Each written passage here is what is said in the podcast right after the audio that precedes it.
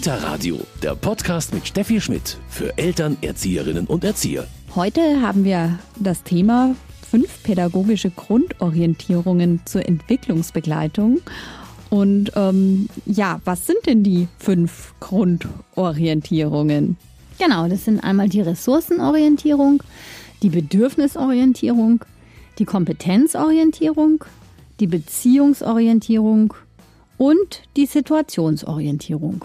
Und genau über die spreche ich heute mit Sibylle Schmitz ein bisschen genauer hier im Kita-Radio. Mein Name ist Steffi Schmidt und ich freue mich, dass Sie dabei sind.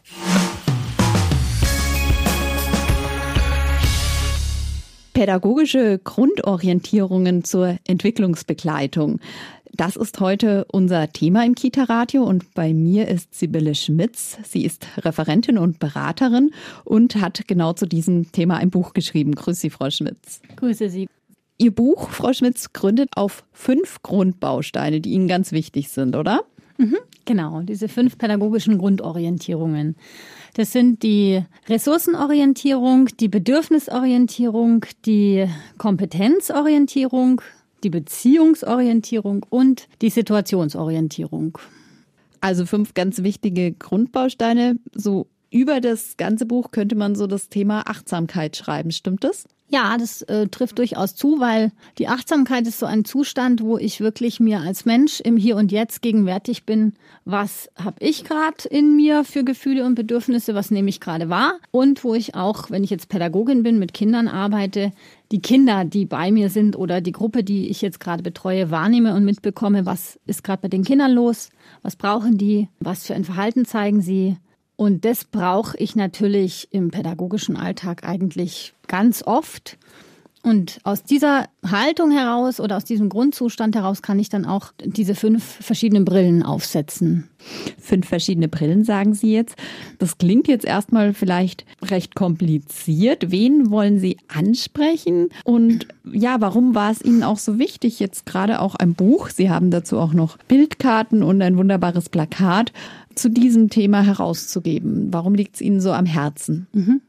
Also vielleicht zu Ihrer ersten Frage ansprechen will ich tatsächlich pädagogische Fachkräfte und da gehören Erzieher, Erzieherinnen, Kinderpfleger, Kinderpflegerinnen ja. dazu, all diese Untergruppen, aber durchaus auch zum Teil therapeutische Fachkräfte, die mit Kindern oder mit Familien arbeiten und letztlich eignen sich natürlich auch viele Inhalte aus meinem Buch für Eltern. Gerade in der Elternberatung gibt es da in einigen Kapiteln Beispiele oder auch verschiedene Vertiefungen zu den Themen, die sich für Eltern sehr gut eignen.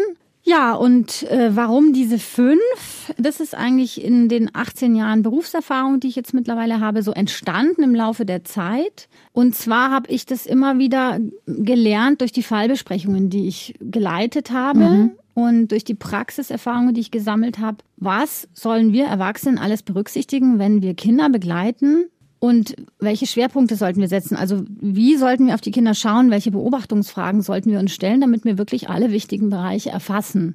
Und Sie haben recht, es klingt vielleicht erstmal ein bisschen kompliziert, aber eigentlich, wenn man sich auf den Weg macht und so durcharbeitet, stellt man fest, dass es ganz praktische, ganz konkrete Handwerkszeuge sind, die eigentlich wirklich im pädagogischen Alltag äh, ganz hilfreich sein sollen und die auch ganz praxisorientiert sind. Das Buch habe ich geschrieben, weil ich festgestellt habe, dass wir aktuell in der Frühpädagogik vor allem auf die Kompetenzorientierung schauen. Mhm.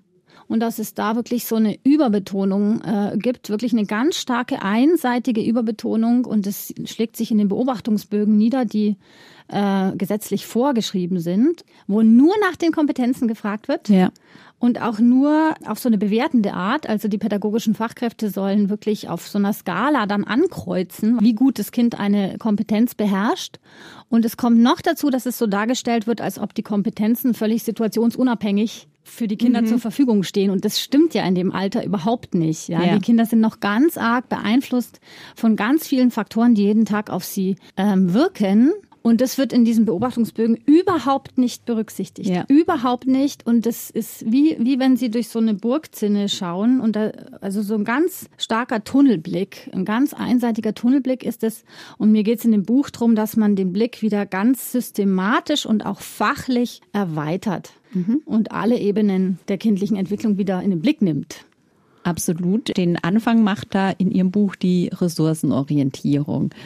Hier ist beim Krippenkind, vermute ich, erstmal die Familie ganz entscheidend. Ja, Wobei die Familie ist wahrscheinlich das ganze Leben lang, naja, nicht das ganze Leben lang, aber die ganze Kindheit lang sehr wichtig. Ja. Aber wenn die Kinder noch sehr klein sind, äh, da geht es natürlich um ganz grundlegende Entwicklungsprozesse und da ist es natürlich ganz wichtig oder spielt es für die Kinder schon eine große Rolle. Wie sind die emotionalen Ressourcen in der Familie?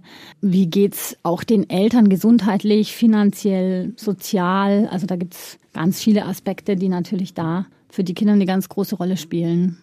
Wie genau, sage ich mal, ergründet man jetzt diese Ressourcen des Kindes? Also auf was schaut man da gerade bei einem kleinen Kind? Also ich habe in dem Buch ähm, zwölf verschiedene Arten von Ressourcen etabliert. Zwölf verschiedene Arten. Mhm. Also das sind zum Beispiel jetzt materielle Ressourcen, soziale Ressourcen, emotionale Ressourcen, organisatorische Ressourcen. Also es sind ganz viele verschiedene Arten von Ressourcen. Und letztendlich spielen die alle für jedes Kind in egal welchem Alter eine Rolle. Es ist natürlich immer toll, wenn man viele Ressourcen zur Verfügung hat. Ja, das ist alles äh, unterstützend für die Entwicklung und für die Familie.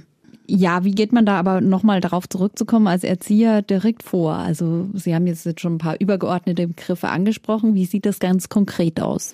Also ganz konkret ist es natürlich so, dass als Erzieher, gerade bei kleinen Kindern, wenn sie dabei bleiben, am Anfang ganz viel Energie auch reinsteckt in erstmal die Kontaktaufnahme, das Kind kennenlernen, die Eltern kennenlernen, die Eingewöhnung bewusst gestalten und dass man dann im Verlauf, wenn man mit den Eltern spricht, halt diese Ressourcen erfragt, dass man über das Familienleben einfach äh, Fragen stellt, die Ressourcen betreffend. Ja, was unterstützt sie im Alltag?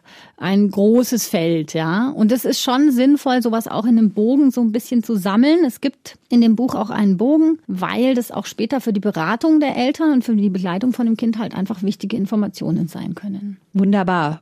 Frau Schmitz, der zweite Punkt in Ihrem Buch ist dann die Bedürfnisorientierung. Da geht es um die Grundbedürfnisse. Nicht nur. also die Frage kriege ich auch immer von den Teilnehmerinnen und Teilnehmern gestellt. Und Grundbedürfnisse verstehen die meisten darunter halt vor allem körperliche Bedürfnisse und ja. auch schon so ein paar emotionale Bedürfnisse. Also halt, was weiß ich, dass man natürlich Nahrung hat, dass man passend gekleidet ist, dass man sich körperlich sicher fühlt, dass das Kind sich geliebt fühlt oder willkommen fühlt und zugehörig fühlt und so weiter. Aber es geht nicht nur um die Grundbedürfnisse, ja, sondern ich habe festgestellt, dass es im äh, pädagogischen Feld kein einziges Fachbuch gibt, in dem man einfach mal nachschlagen kann, was es überhaupt alles für kindliche Bedürfnisse gibt.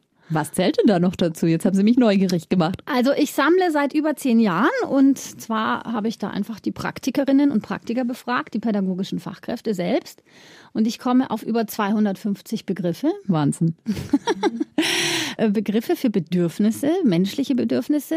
Und natürlich kann kein Mensch mit so vielen Begriffen was anfangen. Selbst wenn man sie alphabetisch sortiert, bringt einen das nicht arg viel weiter. Mhm. Ich habe sie geclustert. Ich habe einfach 28 Cluster gemacht, also 28 Bedürfnisbereiche und habe da die Begriffe zusammengefasst, die einfach ähnlich nah sind, also die einfach einen bestimmten Bedürfnisbereich differenzieren. Und die finden sich in meinem Buch und die dienen auch als Beobachtungsgrundlage. Ja? Welche Bedürfnisse zeigt das Kind in seinem Verhalten? Welche auch körperlichen Reaktionen, ähm, auch ja. vegetativen Reaktionen kann ich bei dem Kind beobachten? Und was habe ich jetzt für Vermutungen, für Hypothesen, was da für Bedürfnisse dahinter stecken? Und das ist eigentlich eine urpädagogische Vorgehensweise, ja, weil der Mensch ja durch Bedürfnisse überhaupt innerlich angeleitet wird. Also wir alle wollen ja unsere Bedürfnisse erfüllen, auch wir Erwachsene. Wir haben natürlich ja. schon eine ganz andere äh, Fähigkeit, auch äh, unsere Bedürfnisse mal zurückzustellen natürlich. Wir haben ja ein viel reiferes Gehirn. Aber das ist der Motor für die kindliche Entwicklung schlechthin, die Bedürfnisse. Und darüber ist es natürlich auch ganz wichtig, mit den Eltern zu sprechen, ja. Und deswegen gibt's auch dieses äh, Fotokartenset, ja. auch beim Don Bosco Verlag erschienen, äh, mit den 28 Bedürfnisbereichen. Und da geht's eben drum, dass man wirklich auch dieses Wissen mit den Eltern teilt und auch diese Fotokarten nutzt, um die Eltern auch für die Bedürfnisse ihrer Kinder zu sensibilisieren, ja, und gemeinsam hinzuschauen, okay, wie können wir ihr Kind, ihren Sohn, ihre Tochter optimal hier in der Einrichtung und auch zu Hause in der Familie begleiten. Was könnte denn da ein konkretes Beispiel sein, also was man dann auch zu Hause umsetzen könnte? Ja, also was ich zum Beispiel ganz oft auch in den Fallbesprechungen habe, ist sowas wie dass die pädagogischen Fachkräfte oft so sagen, ja, das Kind will halt Aufmerksamkeit.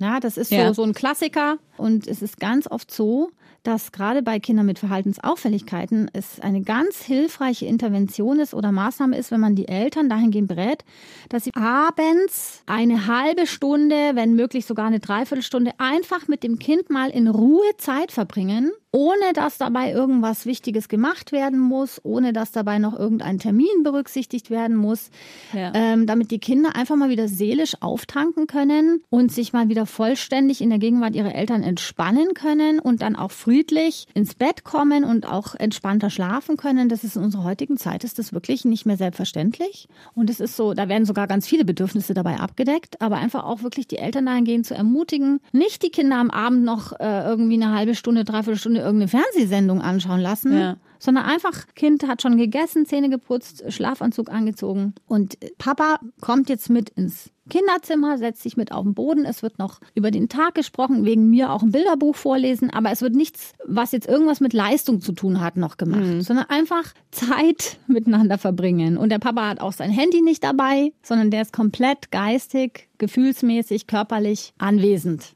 Wunderbar. Ein weiterer Punkt bei Ihnen ist dann ähm, die Kompetenzorientierung. Da haben wir eingangs schon gesagt, das ist das, was wahrscheinlich den meisten wenig schwerfällt, weil das ist das, was wir im Alltag eigentlich genug oder zu viel erleben. Ja, und vor allem im fachlichen Alltag. Also die. Kompetenzorientierung hat eine unglaubliche Aufwertung erlebt die letzten 15, 20 Jahre in der Frühpädagogik.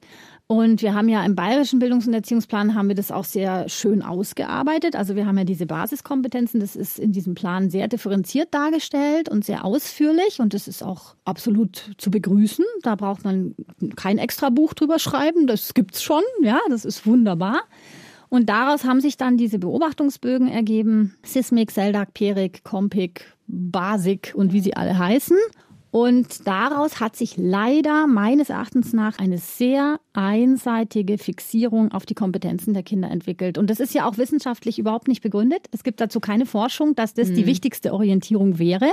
Das ist einfach was, worauf man sich geeinigt hat irgendwie. Der Rest, äh, das sollen die pädagogischen Fachkräfte irgendwie so trotzdem machen, so ein bisschen. So kommt mir es immer vor. Ja. Da hofft man halt dann drauf, dass die das irgendwie eh im Blick haben und die Kompetenzen, die sollen sie dann irgendwie komischerweise äh, schriftlich festhalten. Und wenn ich meine Teilnehmer und Teilnehmerinnen frage, also wenn ich die Praktiker frage, die das umsetzen sollen, Ja. wie füllt ihr die aus, dann sagen sie, na ja, wir füllen es halt aus, weil wir es müssen.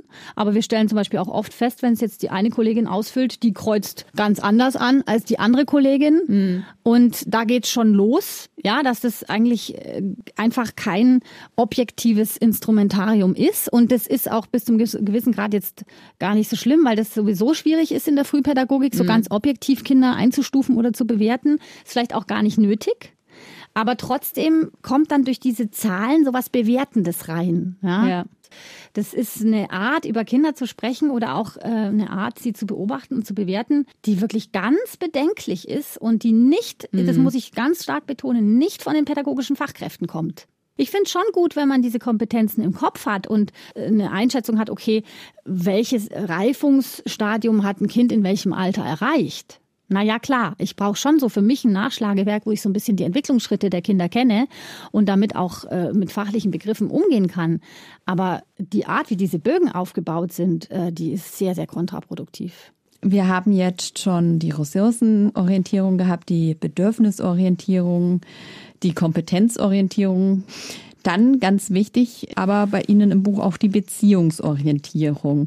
Das ist jetzt natürlich im Endeffekt ein Leben lang auch wichtig, wie, wie eigentlich alle Orientierungen, die Sie angeben. Sie unterscheiden da ganz klar zwischen Gehorsam und äh, Beziehung. Genau. Grundsätzlich ist natürlich ähm, Beziehungen zu haben und zu erleben, ist schon auch ein Bedürfnis. Ja. Also man könnte das auch als Unterkategorie von der Bedürfnisorientierung hernehmen. Aber die Beziehungen, die Kinder erleben mit ihren Eltern, mit ihren Geschwistern, mit den Kindern in der Einrichtung, mit den Pädagoginnen und Pädagogen, die sind wirklich so wichtig, so prägend für die Hirnreifung, dass die eine eigene Orientierung bekommen haben. Ja, die Beziehungen, die Qualität der Beziehungen, die die Kinder leben, sind einfach zentral.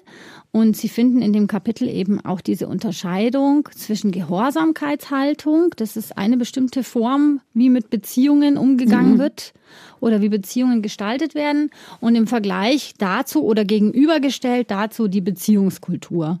Und da äh, geht es wirklich darum, wie nehme ich Kontakt zu den Kindern auf, wie denke ich über ihr Verhalten und wie schätze ich ihr Verhalten ein und was verlange oder erwarte ich von Kindern. Und wenn ich in der Gehorsamkeitshaltung bin, dann habe ich eigentlich ein Stück weit kein Vertrauen in mich als Erziehender und auch in die Kinder nicht, sondern ich bin eher so angstgesteuert. Ja. Und ich versuche, die Kinder äh, zu begrenzen und ähm, ihnen Regeln vorzugeben und sie zum Gehorsam zu bringen, ja, indem ich ihnen auch Belehrungen gebe oder indem ich sie belohne oder bestrafe.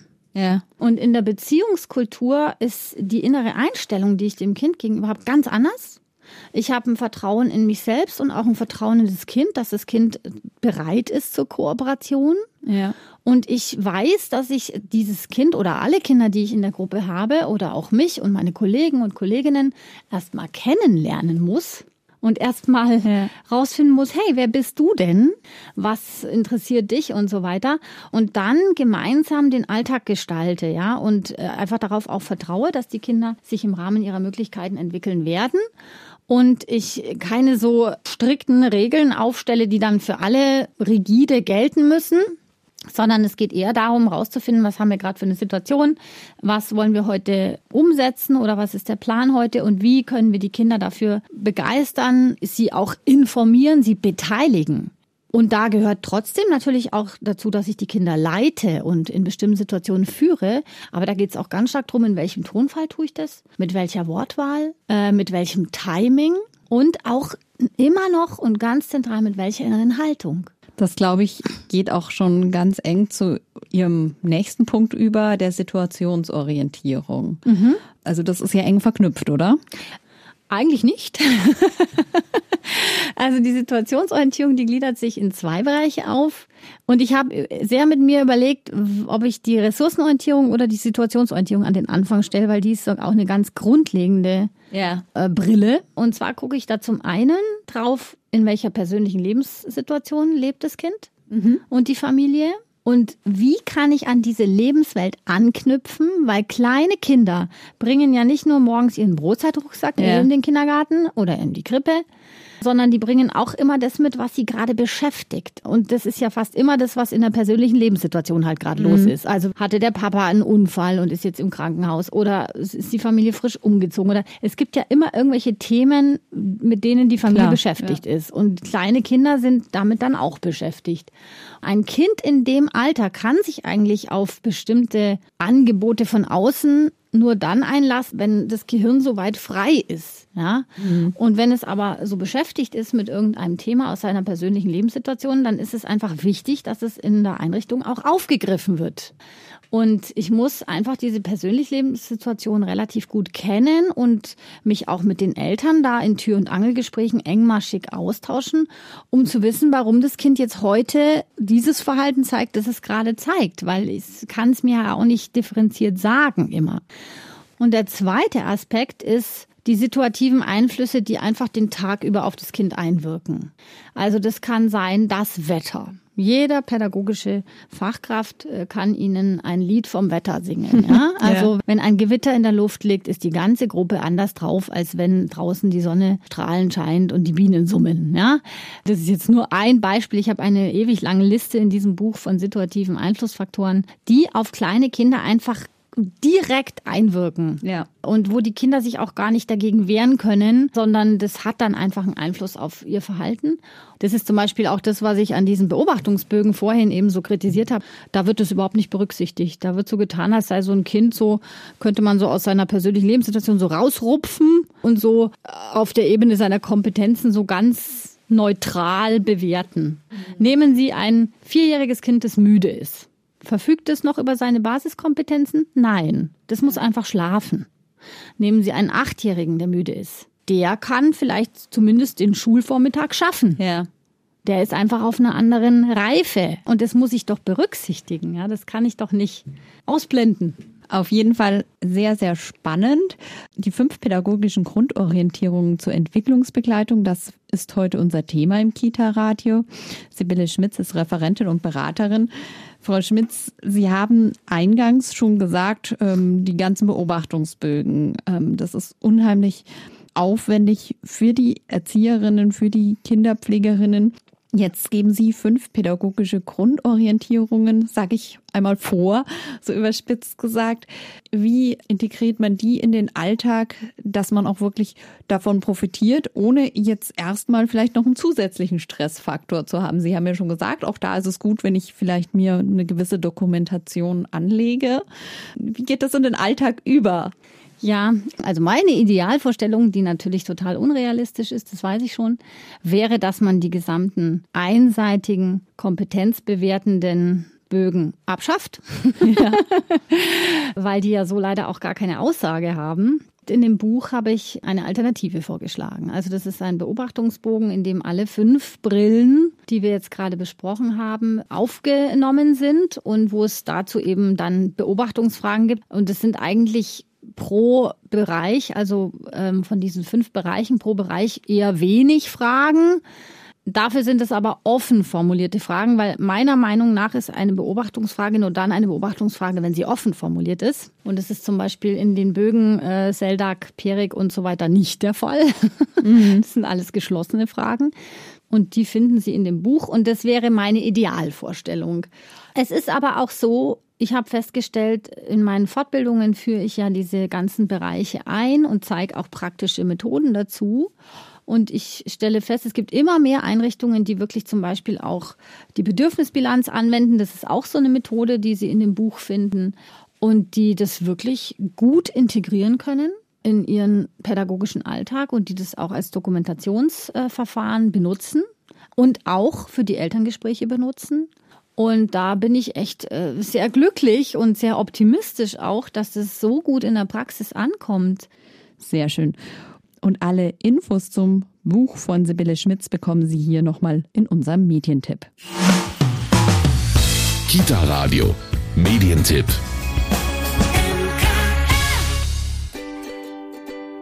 Ich sehe dich und verstehe, was du brauchst. Fünf pädagogische Grundorientierungen zur Entwicklungsbegleitung. Wie begegnen Erwachsene Kindern? Egal ob in der Krippe, Kita oder der Kindertagespflege, nur wer sich seiner inneren Haltung bewusst ist, kann Kinder in ihrer Entwicklung adäquat begleiten und fördern. Dann kann es gelingen, alle pädagogischen Grundhaltungen, nämlich Ressourcenorientierung, Bedürfnisorientierung, Kompetenzorientierung, Beziehungsorientierung sowie Situationsorientierung gleichermaßen zu entfalten. Ganz praxisnah und mit vielen Fallbeispielen wird erläutert, wie die fünf Grundorientierungen im pädagogischen Alltag umgesetzt werden können. Ich sehe dich und verstehe, was du brauchst. Fünf pädagogische Grundorientierungen zur Entwicklungsbegleitung ist bei Don Bosco Medien erschienen und kostet 20 Euro. Das war's schon wieder mit dem Kita-Radio für heute. Diese Sendung können Sie nachhören auf www.kitaradio.de und natürlich in unserem Podcast, den Sie überall bei den üblichen Podcast-Anbietern abonnieren können. Mein Name ist Steffi Schmidt. Ich freue mich, dass Sie dabei waren. Kita Radio, ein Podcast vom katholischen Medienhaus St. Michaelsbund, produziert vom Münchner Kirchenradio.